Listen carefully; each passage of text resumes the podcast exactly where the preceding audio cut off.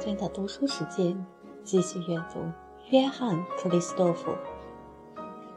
他表面上不愿意露出来，其实对于克里斯多夫给他的影响，并不是毫无感受。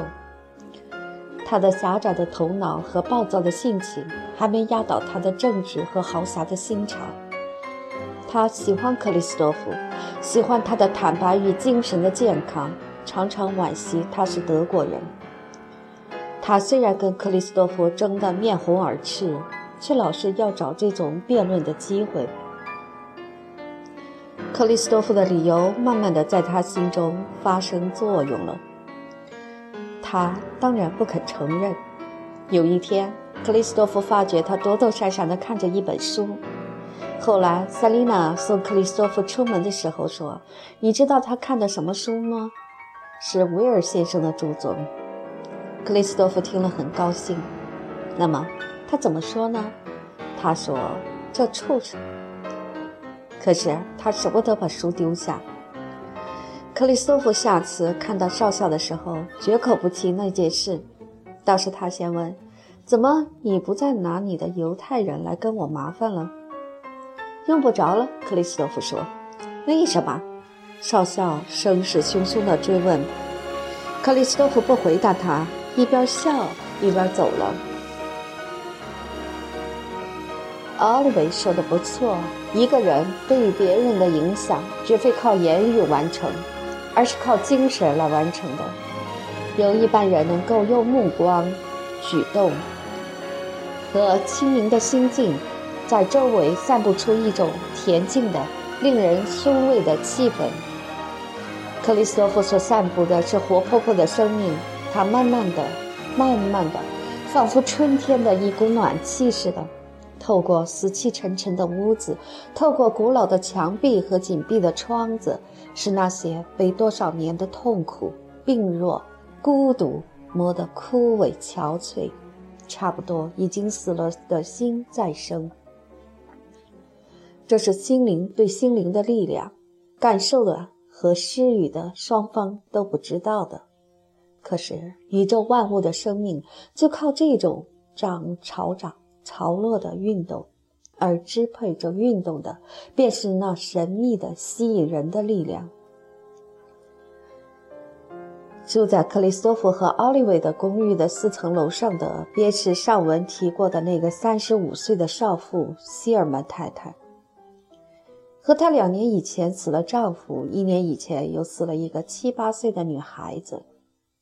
她和婆婆住在一起，他们都不跟人往来。在整幢屋子的房客中间，和克里斯多夫最生疏的便是他了。他们难得碰到，并且从来不搭讪。她是个高大、清瘦、声音相当好看的女人，深色的眼睛没有光彩，没有表情，有时射出一道暗淡的、阴沉沉的火焰，照着她蜡黄的扁平脸和瘪线的嘴巴。老希尔曼太太是个钱婆，成天待在教堂里，媳妇却一心一意想着自己的悲伤，对什么都不感兴趣。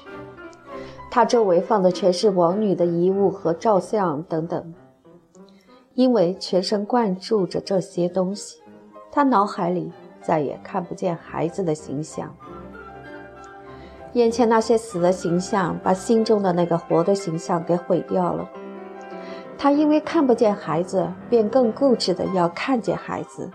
他要想念他，要专心一意的想念他，结果是毫无办法。于是他冷冰冰的待在那里，惘然若失，一滴眼泪都没有，生命枯涸了。宗教也无能为力。他奉行仪式，可并不爱宗教，因此也没有活泼泼的信仰。他在教堂里献捐，但不积极参加慈善事业。他所有的宗教都建筑在一个念头上，就是跟女儿再见。其余的对他不相干。上帝，他跟上帝有什么关系？要能再见女儿才行呢。但这一点就毫无把握。他只是心里要这么相信，固执的、拼命的要相信，但。老是怀疑着。他最受不了看到别人的孩子，心里想：为什么这些孩子倒没有死？街坊上有个小姑娘，身段举动都像她死了的女儿。一朝瞧见她拖着小辫子的背影，他就浑身发抖，跟在后面。看到孩子回过头来，而明明不是他的女儿的时候，他真想把她勒死。他抱怨艾斯白森家的孩子在上一层楼吵闹。他们已经被父母管教得很安静了，但只要在屋子里迈着小步走几下，他立刻打发仆人上去要求静默。克里斯托弗有一回带着那些小姑娘从外边回来，碰到他，被他瞧孩子的那副凶狠的目光吓坏了。一个夏天的晚上，这个活死人正靠近窗子，坐在暗中发愣，脑子里一片虚无。忽然听见克里斯多夫的琴声，他关于在这个时间一边弹琴一边幻想。他听到这音乐就恼，因为迷迷糊糊的境界被扰乱了。他愤愤地关上窗子，可是音乐直钻到房间里头，使他恨极了。他心里想想禁止克里斯多夫弹琴，但是没有这权利。从此。每天在同一个时间，他又愤怒又焦急地等琴声开始。倘若开场的迟了，他的怒气只有增加。他不由自主地要把音乐从头听到尾。等到音乐完了，他那个麻痹的境界再也找不到了。有天晚上，他待在黑黢黢的卧室的一角。从紧闭的窗子中透过来的遥远的音乐，使他打了个寒噤。久已枯涸的眼泪居然淌了出来。他过去打开窗子，一边听一边哭。音乐好比雨水，一点一滴地渗透了他枯萎的心。他又活过来了。他重新见到了天空、明星、夏夜。觉得像一缕暗淡的光似的，心中有了些对于生命的兴趣，对于人类的同情。夜里几个月来第一次，他的孩子在梦中出现了，因为使我们接近亡人的最可靠的办法是积极的参加生活，他们是跟着我们的生存而生存，跟着我们的死亡而死亡的。他并不想认识克里斯多夫，但一听到他跟孩子们在楼梯上走过，不禁躲在门背后听几句儿童的唠叨，同时他的心忐忑地乱跳。有一天，他正要出门，听见小小的脚步在楼梯上走下去，声音比平时高了一些。有个孩子和他的妹妹说：“轻一点儿，吕萨德，你知道克里斯托夫说过的。”别打搅那位伤心的太太。另外一个便放轻了脚步，低着声音说话。这一下，希尔曼太太可忍不住了，她开出门去，拼命抓着他们拥抱。他们害了怕，有一个甚至哭了。她只得把他们放下。从此以后，遇到他们，他就对他们笑，可是笑起来脸有点抽搐。他已经没有笑的习惯了。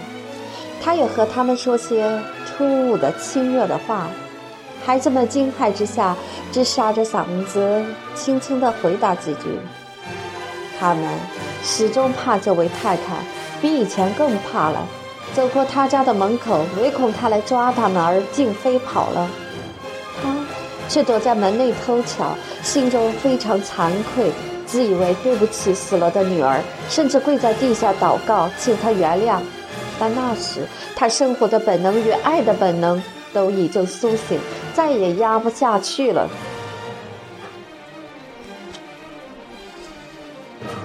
一天晚上，克里斯托夫从外面回来，发现屋子里乱哄哄的，好像出了事儿。人家告诉他，华德莱先生突然害了心绞痛死了。克里斯托夫想起那个义女，不禁为之凄然。没有人知道华德莱先生有什么亲属，所以那女孩子差不多是毫无依靠了。克里斯托弗连奔带爬地赶到四楼，华德莱公寓的门打开着，他冲进去，发现高尔乃医生俯首在灵前，女孩子淌着眼泪叫着“爸爸”。看门女人很笨拙地在那儿安慰他。克里斯托夫过去抱起孩子，跟他说些温柔的话。他伤心的、无可奈何地勾着他的脖子。他想把他从家里带出来，他不肯。他只得留在那里陪他。